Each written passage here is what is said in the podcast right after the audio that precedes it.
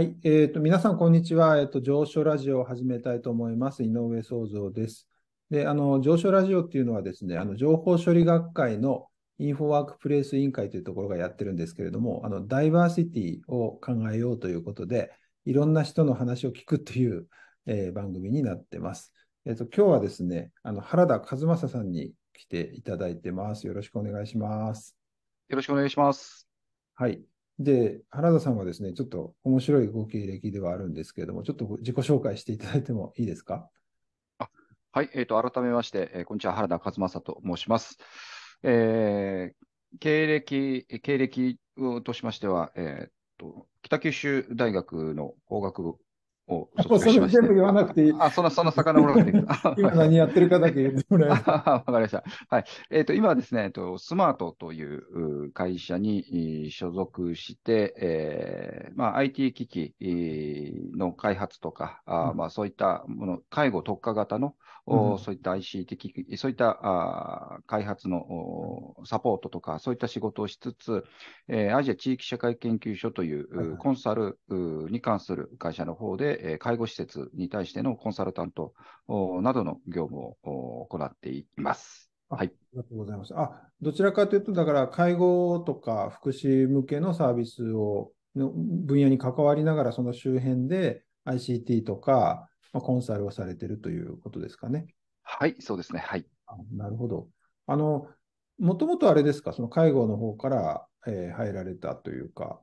の仕事が長いんですか？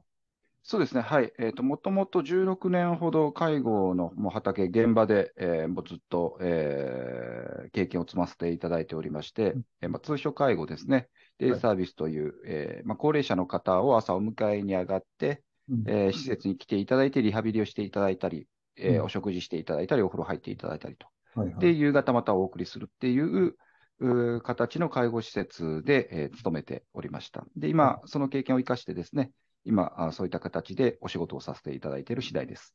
なるほど。ちょっとそのきっかけみたいなところを聞きたいんですけど、その、はい。グループホーム、通称ですね、のところで、えっと、まずは最初されてて、で、それで今は ICT とか、まあ、コンサルとかですね、そういうところにこう進んだきっかけっていうのはど、どこら辺ですか？えっと、そうですね、まあ、一番最初、その通所介護で働き出したとき、もともと、まあ、身内で病気ですね、重病にかかってた、えー家族がいまして、まあ、そういったところから、まあ、そういったところに興味を持って足を踏み入れて、で、うん。16年、えーまあ、そこで経験積ませていただいた後ですね、うん。で、あのーまあ、やはり今、あのーまあ、高齢社会がずっと続いてて、で、介護人材の不足であるとか、外国人、えー介護者とか、まあ、そういった方たちが増えていく中でですね、まあ、おそらくその今のままだと、えーまあ、やっぱり人材不足とかそういったところで、うん。その介護の社会っていうのは、えー大きな問題を抱えてしまうだろうというふうな、あー気持ちをずっと思ってました。で、まあ、そういった中で、あのー ICT とか、えーうん。そういった機器を使って、えー労働環境、えー介護の現場の環境を良くしていかないといけないと、まあ、そういった思いもおありましたし、うん。私自身がもともとその日本語教師をお以前してたんですけれども、えー外国人、えーまあ、留学生とかそういった日本で介護をするために、えー日本に来てくださるう外国人の方とか、そういった方たちがおそらく日本語の壁に当たるだろうなっていう、はい。そういったところを強く思ってました。はで、実際介護もわかる。で、日本語教育もわかるっていう自分の経歴をを生かすためには、まあ、一つ外に出て、まあ、そういったそのコンサルタント会社のようなところで、まあ、いろんなところの施設に行って、はい。えーそういった問題を解決するお手伝いをすることができたら、あーまあ、今現状の、えーまあ、人材不足の問題とか、そういったところの、えー一助となれるのかなと、そういった思いもあって、うん。えー今の道に進み出した次第です。なるほど。あの、そうですね。えっと、その背景とかはそうだと思うんですけど、きっかけみたいなところって、なんか、あれですか？その、自分、ご自身で転職されたようなイメージですか？そうですね、はい。まあ、ずっとその思いが、あの、あったんです。私の中で、こう、このままだと、えー人材不足が、あーいつか、えー大きな問題になるだろうな、というふうな思いがずっとありつつ、まあ、ふつふつと胸の内にというか、はい。えーあってですね。で、まあ、えー40歳を迎えたときにですね、まあ、タイミング的に、えーまあ、自分の中で一つの区切りというか、いいきっかけになったので、うん、まあ、そこでエイヤと、うん、ハンドルを切った次第ですね。うん。あの、そのコンサルの方は、だからコンサルの会社にまあ転職されたということだと思うんですけれども、はい、ICT の方は、また別の会社でまあ、多分、あの活動されてるんだと思うんですけど、そちらの方はどういうきっかけですか、はいえっと、もともと、その、えー、以前お世話になってた、うん、前の会社でお世話になってた方がいらっしゃいまして、うん、で、その方が私の、まあ、そういった思いとか、そういったものを聞いたときにですね、うん、えー、じゃあこういったところでこういうふうな働き方をしてみたらどうだろうかということで、お誘いいただいてご縁があってですね、えー、お世話になることになった次第です。おなるほど、なるほど。はい。えー、じゃあ、そうですね。ちょっと今、その ICT とコンサルのそれぞれについてちょっと聞いてみたいんですけど、あの、それぞれ面白いところとか、まあ、面白くないところっていうのかな？ちょっと教えてもらえます？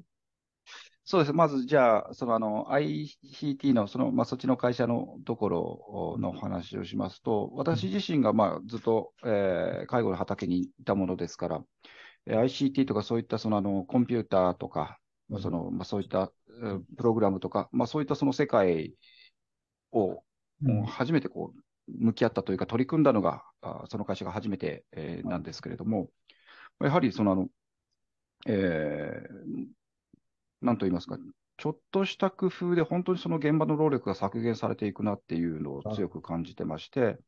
そのあのソフトのインターフェースをちょっと変えただけで、劇的にその業務効率が変わったとか、うん、そういったところって、すごくこうあのやりがいというか、達成感っていうのをすごく感じることができますし、うん、私の場合はそのあの現場を知ってるものですから、うん、えー、ここをこうした方がいいんじゃないかとか、まあ、逆にその現場の方たちとのそのコミュニケーションもやっぱり取りやすいので、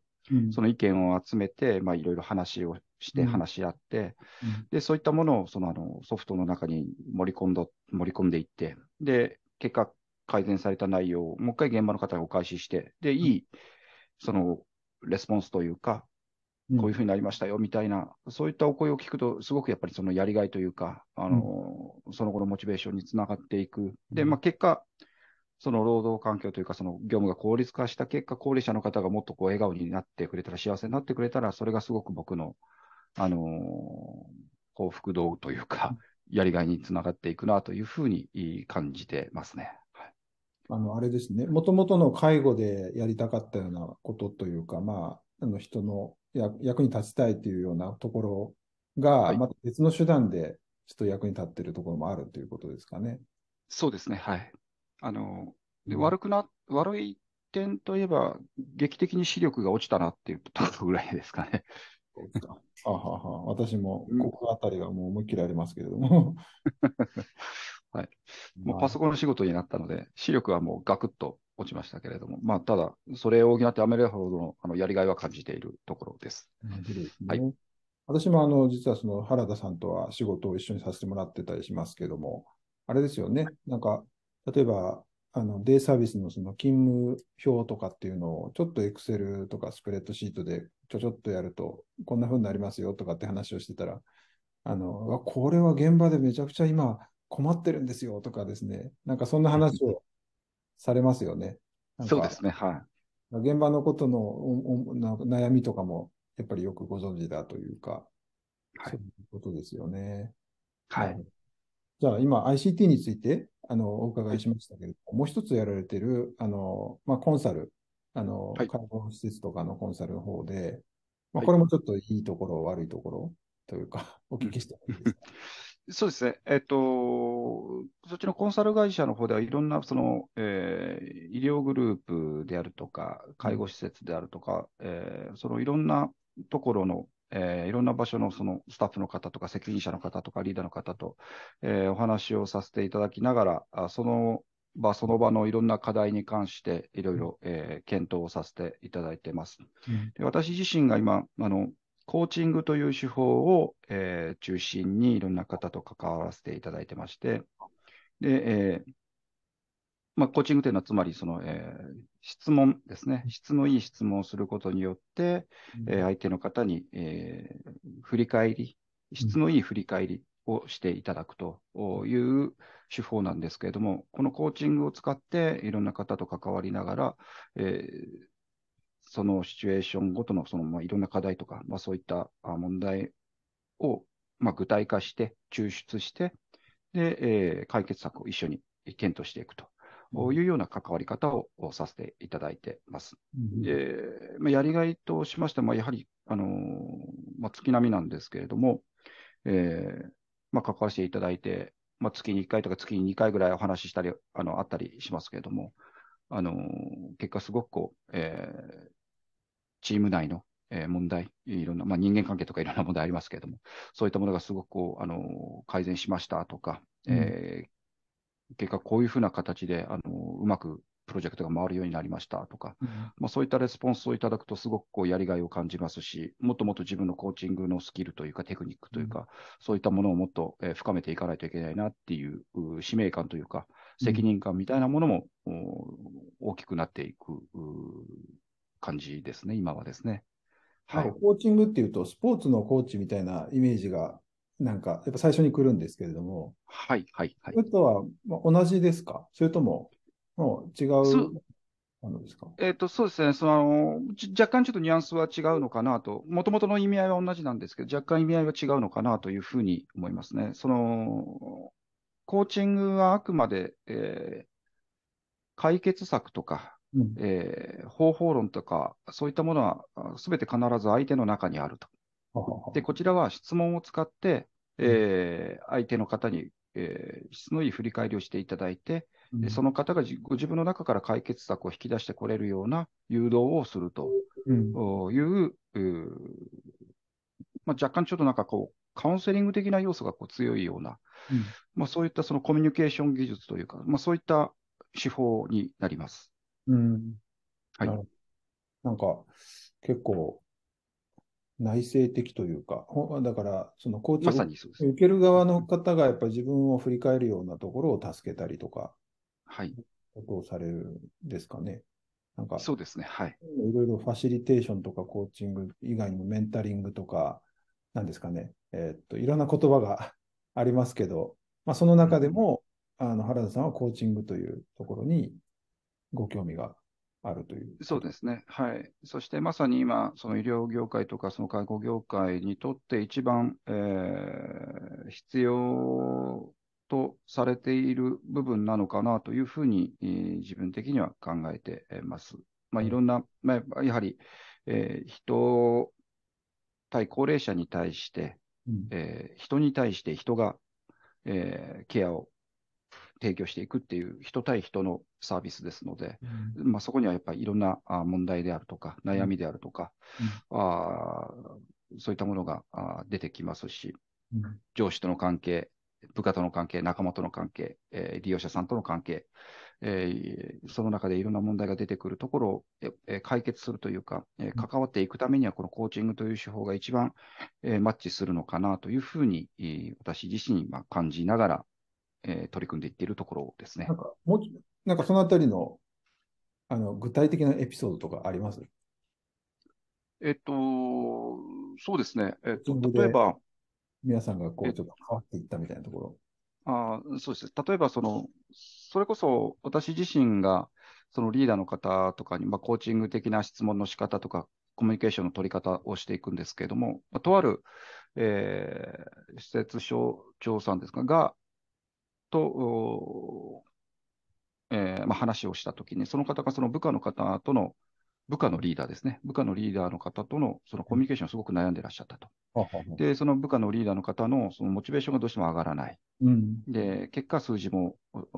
なかなか上がっていかないし、そのその方の部下のモチベーションもやっぱ結果なかなか上がらないと。まあ、そういったところですごく、えー、悩んでらっしゃったので、えー、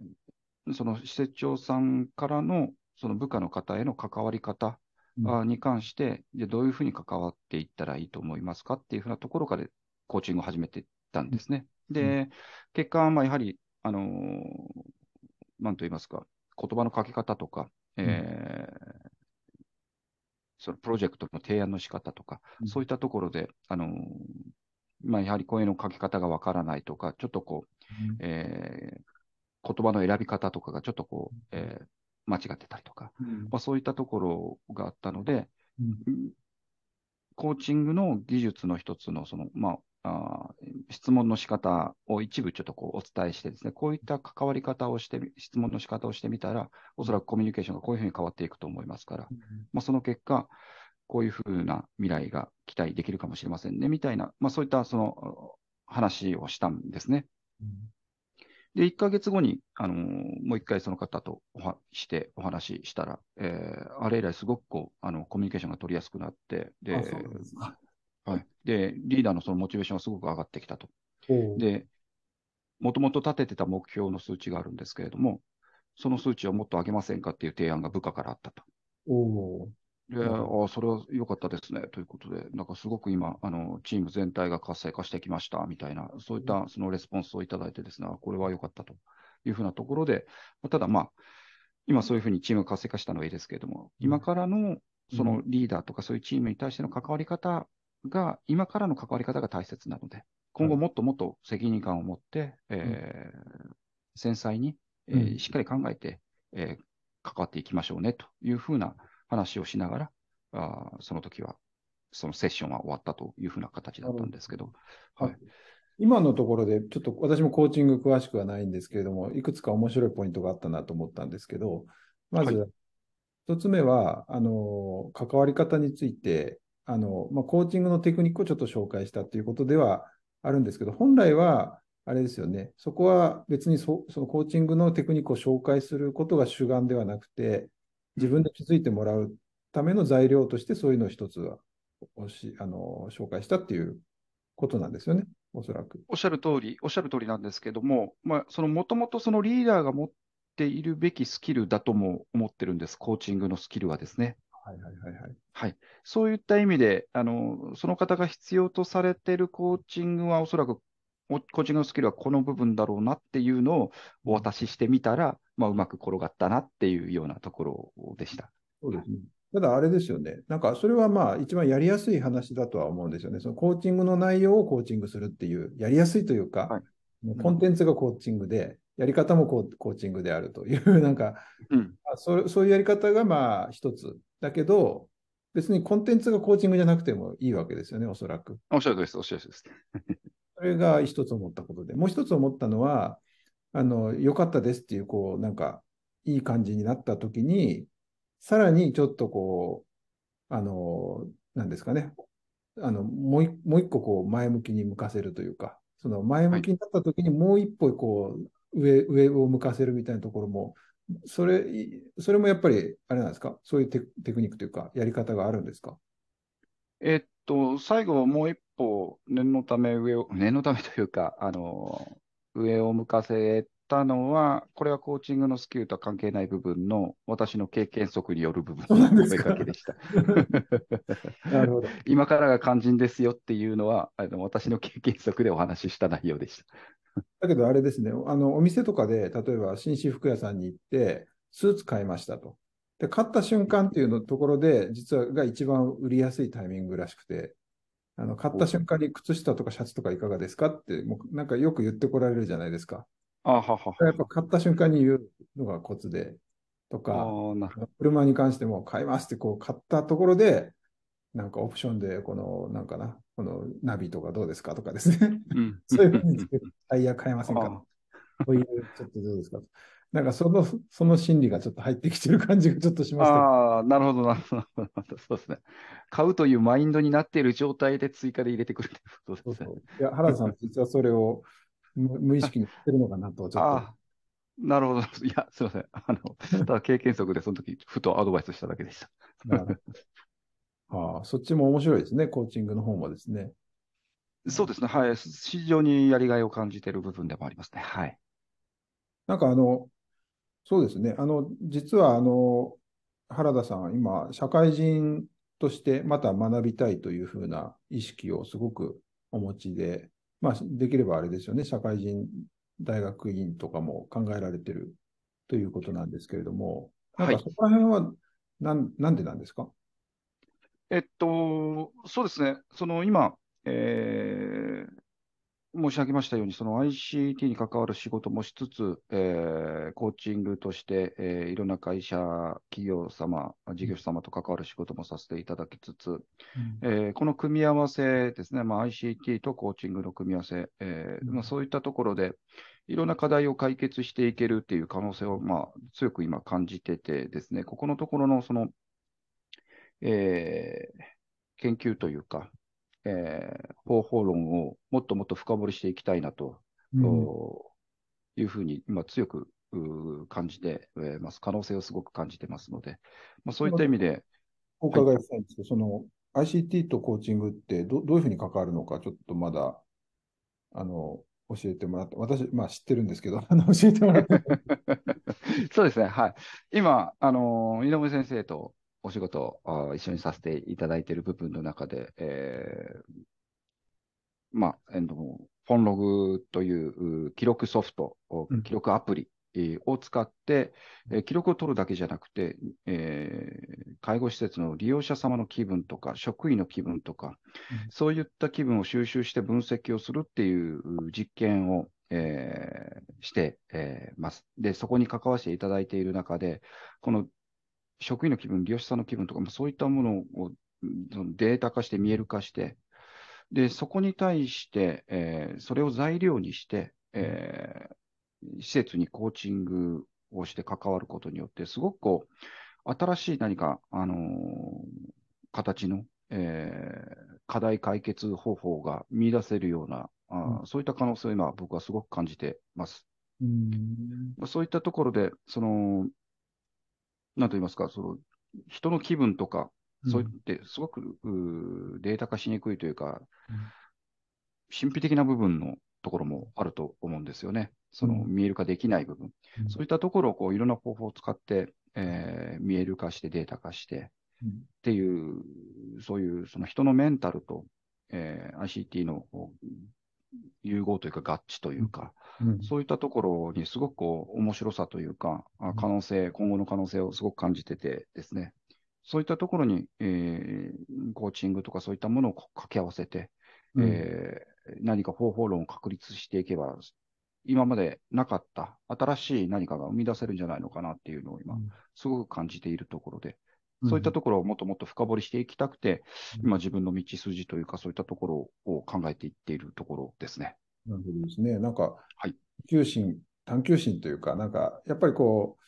現場といいますかですね、実際にその使ってる方とか、あのまあ高齢者の方とかの声を今までいっぱい聞いてこられて、でそれで自分が工夫されたことが、あの実際に役に立つと、やっぱりそれはそれで嬉しいとか、そういうのが ICT でもまあ、実際の介護から始められたんでしょうけども、介護から始まって、それで ICT も、やっぱり同じようなことを感じられて、で、コーチングでもやっぱりそういうことを感じられて、そこの、さらにはそれをまた、こ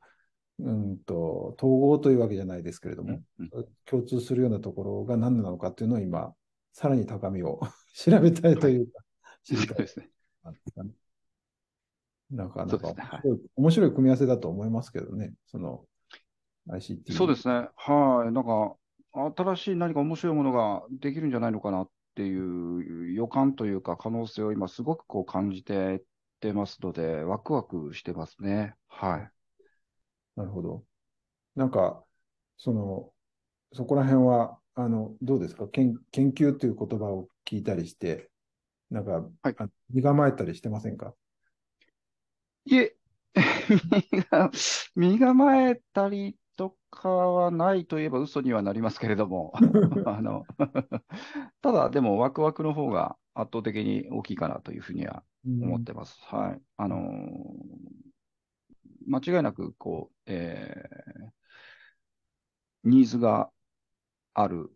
必要とされる部分の研究だと思ってますので、ここをこう突き詰めていって、その先に見える成果、どういった成果が生み出せるのかってうん、で、どれだけの人を喜ばせることができるかなっていうふうな、そういったそのあのワクワクというか、そういったものがやっぱ強いかなというふうに思います。はい、なるほどですね。あのもしかしたら、研究の論文とかを書いて、その論文がそのみんなにこう読んでもらったり、使ってもらったり参照してもらったりする時の喜びももちもしかしたら感じてもらえるかもしれないので、今後ですね、うん楽しみにしておいていただけるといいかもしれない。ああ、それは楽しみですね。はい楽しみです。はいまあ、学会で発表するとかですね、そういうのもあるかもしれない。そうですね。はい生みの痛みがだいぶこう頑張らないといけないと思いますけれども。まあ、何でも最初はですね、あの、そうですね。あの、ありますけど、でもやっぱり人間はやっぱりこう、あの、違う仕事しても今までの経験を生かせる時が結構ありますからね。うん。うんあそれは多分、今強く、はい、感じてます。はい。うんはい。そんな感じで、今日はですね、あの、原田さんに、えっと、来ていただきましたけど、原田さんはですね、もともと介護畑から ICT 畑も、とコンサル畑を行かれて、今それをさらに高高めようとされているということで、社会人としての学びをまたされたいというようなあのことを考えられていらっしゃいます。あの今の言葉で言うと、リスキリングとか言ったりしますね。あのあまあ、岸田首相もなんかその言葉使ったりしてるみたいですけれどもうん、社会人の学び直しっていうのが今結構重要視されているので、あのでもそこでやっぱり具体的な、なんていうか、問題意識というか、課題意識というか、あの興味をお持ちだっていうのはすごく、あのすごく強いものがあるなというふうに思ってますね。はい。